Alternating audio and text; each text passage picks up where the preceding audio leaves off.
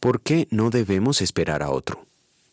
Juan el Bautista estaba en la cárcel, y al enterarse de lo que Cristo estaba haciendo, envió a sus discípulos a que le preguntaran, ¿Eres tú el que ha de venir o debemos esperar a otro? Mateo capítulo 11 versículos 2 y 3. Aún hoy en el siglo XXI, el judaísmo sigue esperando la venida del Mesías. Por esto ha sido víctima del engaño de los falsos cristianos. Simón Bar Coqueba, hijo de una estrella, en el año 132 después de Cristo, se autoproclamó Mesías y declaró la independencia de Judea. Roma lo venció y vendió a sus seguidores como esclavos. En Yemen apareció otro Mesías judío, David al-Roy, en el siglo XII, prometiendo llevar a sus seguidores volando a la Tierra Santa. Los hizo subir a los techos vestidos con alas de ángel, mientras tanto, ladrones saquearon sus casas. Para el siglo XVII, Sabbatai Sevi convenció a los judíos de Europa e incluso a algunos cristianos que él era el Mesías. Promovió la inmoralidad más crasa entre sus adeptos, a quienes dejó pasmados cuando en Turquía se convirtió al Islam. ¿Por qué estas personas cayeron en tales engaños? Porque esperaban un Mesías político, uno que fuera el rey de un imperio mundial religioso. A nuestra naturaleza pecaminosa les fascina la gloria humana. La torre de Babel fue construida con ese propósito. Como ellos mismos lo dijeron, construyamos una ciudad con una torre que llegue hasta el cielo.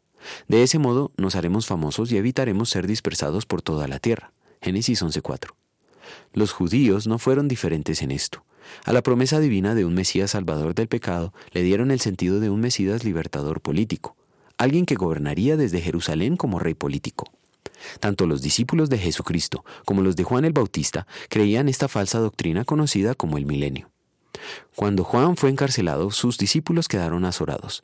Por esto, él les envió a Cristo con sus preguntas. Jesucristo les respondió dirigiéndolos a la palabra de Dios. Les dice que el Mesías tiene que ver con el Evangelio, no con una revolución y les advierte. Dichoso el que no tropieza por causa mía. Los seguidores del judaísmo tropiezan en Cristo porque Él no vino como libertador político. Jesucristo enseñó que si Él es el rey, pero que su reino no es de este mundo. Él nunca vendrá a gobernar políticamente ningún país, mucho menos el mundo entero. Tampoco enviará a nadie como vicario de Cristo para gobernar en su nombre. Su trono está en el cielo y gobierna sobre todo el universo. Cuando retorne, lo hará como juez para el juicio final. Pero Cristo gobierna hoy la vida de los creyentes por medio de su palabra, la Biblia. Oremos. Señor, en gratitud a tu amor incondicional, por el que me has hecho parte del reino de Jesucristo, quiero vivir en obediencia a Él.